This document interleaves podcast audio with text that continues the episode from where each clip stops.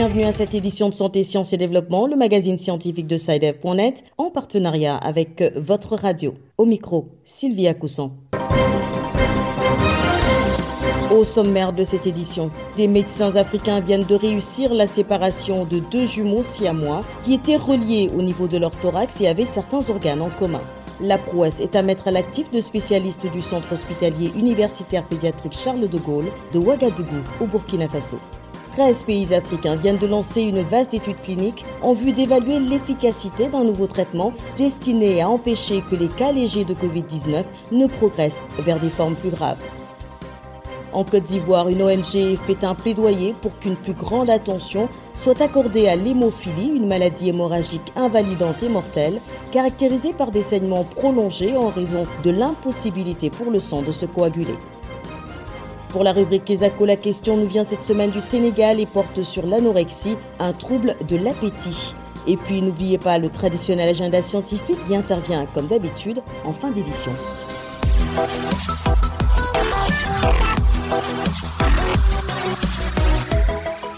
Nous vous le disions en titre, au Burkina Faso, des jumeaux joints, couramment appelés siamois, ont été séparés avec succès au centre hospitalier universitaire pédiatrique Charles de Gaulle de Ouagadougou.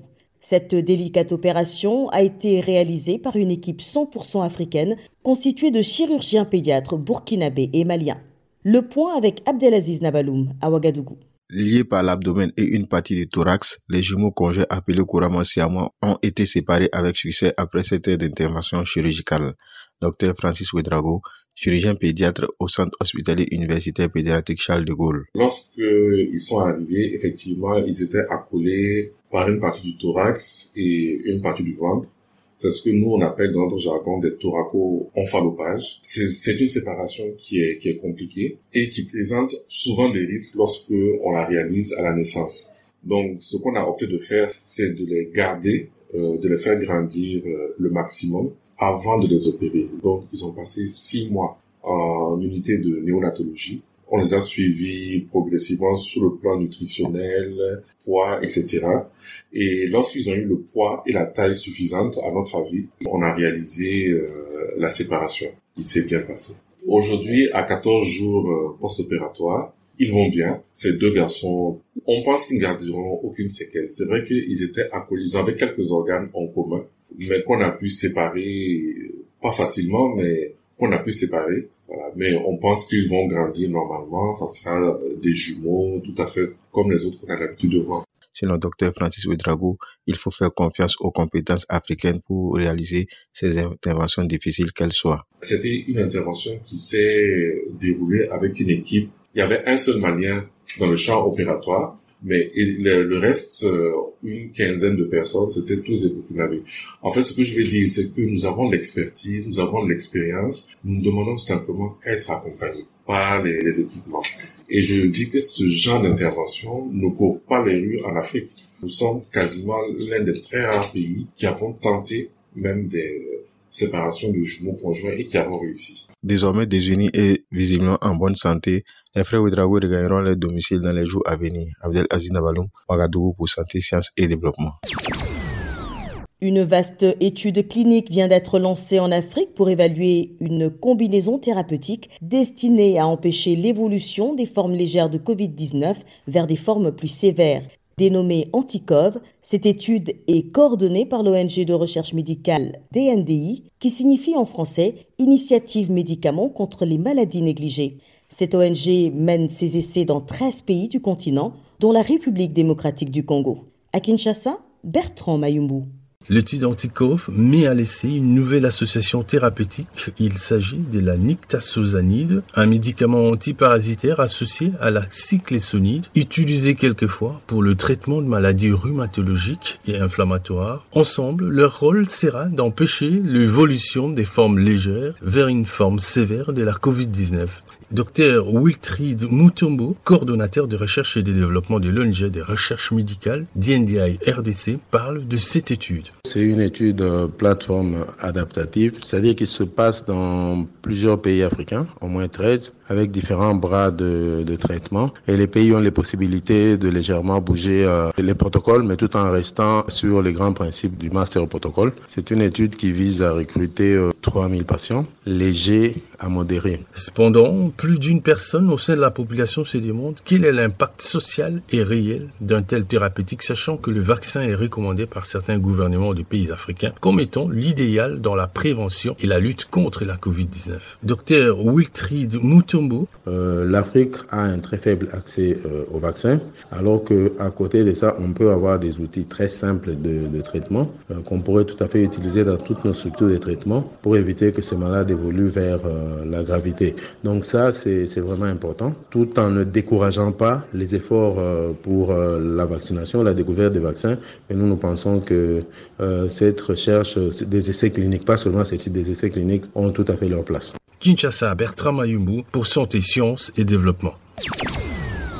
En Côte d'Ivoire, une autre ONG fait parler d'elle. Il s'agit de l'International Hémophilie et autres maladies de la coagulation du sang, en abrégé IHMS. Elle vient de lancer un plaidoyer pour la prise en charge des maladies de l'hémophilie, une maladie hémorragique invalidante et mortelle, caractérisée par des saignements prolongés en raison de l'impossibilité pour le sang de se coaguler.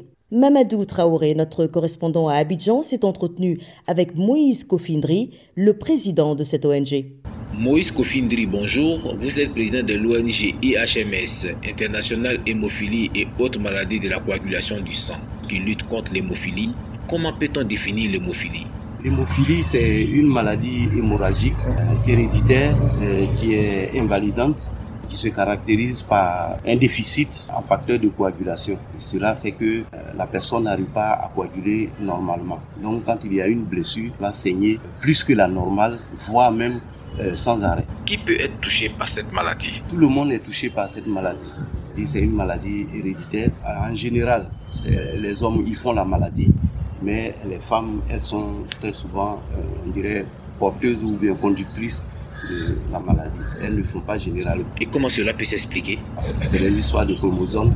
Comme la femme elle a deux X, c'est rare que les deux X soient malades et donc il y a toujours la femme, elle transmet la maladie, mais elle ne fait pas véritablement la maladie. Comment se présente la situation de la prise en charge des malades de l'hémophilie en Côte d'Ivoire? Bon, nous faisons des plaidoyers auprès de nos autorités. Et notre premier objectif, c'est surtout la sensibilisation de la population. La prévalence nous fait savoir que euh, sur euh, une population de 10 000 habitants, il y a au moins une personne qui est malade de l'hémophilie. Et vous voyez la population ivoirienne qui fait plus de 25 millions d'habitants, alors on devrait se retrouver avec euh, plus de 2500 patients hémophiles. Malheureusement, euh, nous n'avons dans nos registres qu'environ 120 personnes. Aujourd'hui, quels sont les principaux défis auxquels votre mission est confrontée? Jusque-là, nous ne sommes pas véritablement assistés par nos autorités dans la prise en charge. C'est pour ça, euh, je disais, nous faisons la sensibilisation et des plaidoyers aussi. Généralement, c'est un déficit, comme je l'ai dit, un élément qui manque dans le sang pour permettre au sang de coaguler. C'est le facteur 8 ou le facteur 9. Et cet élément, il y en a en concentré, qu'on appelle des, concentrés de facteur 8 ou facteur 9. Mais il coûte vachement cher. Et il n'y en a même pas sur le territoire ivoirien en officine. Donc, comme nous sommes affiliés à la Fédération mondiale, ils ont par moment des dons. Et c'est eux qui nous aident à prendre en charge certains de nos patients quand ils ont des blessures par des dons. C'était donc le président de l'ONG internationale hémophilie et autres maladies de la coagulation du sang, IHMS, Moïse Kofindri. Il était au micro de notre correspondant à Abidjan, Mamadou Traoré.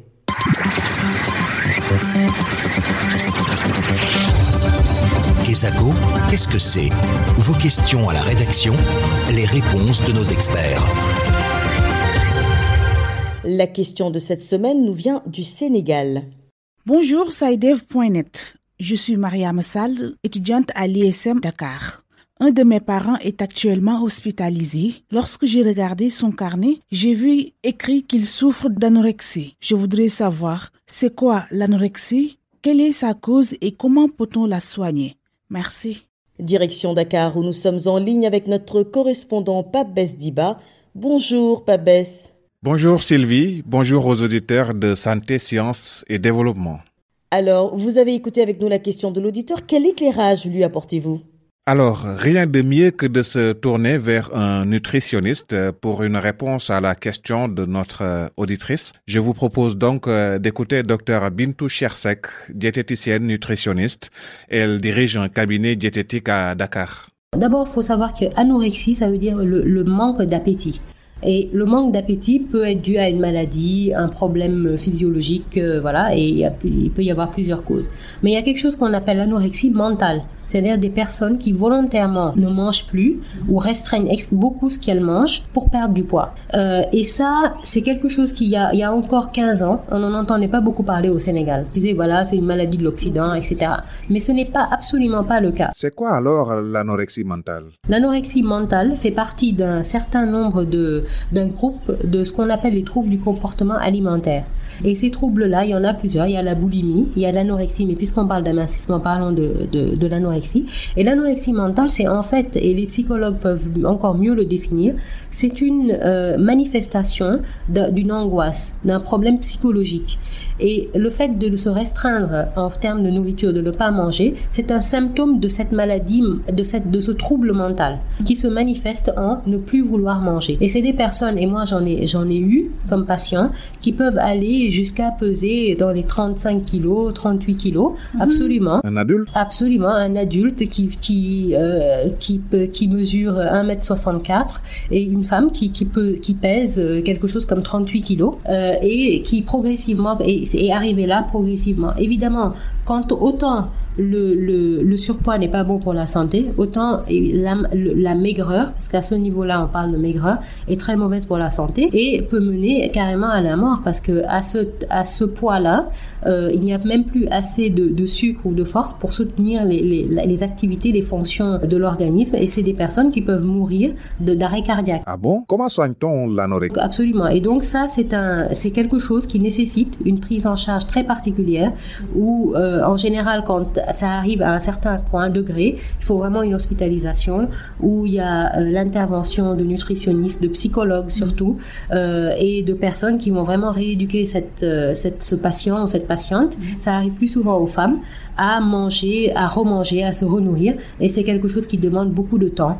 Mais on peut quand même, en, en, en tout cas, aller mieux, si ce n'est en guérir complètement. Voilà Sylvie, c'était Dr Bintou Chersek, diététicienne, nutritionniste, chef du cabinet Nutri Idéal basé à Dakar. Merci Pabès Diba. Je rappelle que vous êtes notre correspondant au Sénégal. Bonne journée à Dakar. Merci et bonne journée à tous. Si vous aussi souhaitez nous adresser une question, une seule chose à faire, appelez écrivez ou laissez un message vocal au numéro WhatsApp suivant, le plus 221 77 846 54 34. Je répète, le plus 221 77 846 54 34. Votre question, vous pouvez aussi nous l'envoyer par email. L'adresse email, c'est celle-ci, podcast.sidef.net. Podcast s'écrit P-O-D-C-A-S-T et Sidef s'écrit S-C-I DEV. Je répète, podcast.sidev.net. Vos questions et commentaires sont attendus à ces différentes adresses à tout moment de la journée. L'agenda. C'est l'heure de notre rendez-vous hebdomadaire avec Bilal Taïrou qui nous présente l'agenda scientifique. Bonjour Bilal. Bonjour à toutes et à tous. Alors quels sont les événements scientifiques marqués à l'agenda cette semaine?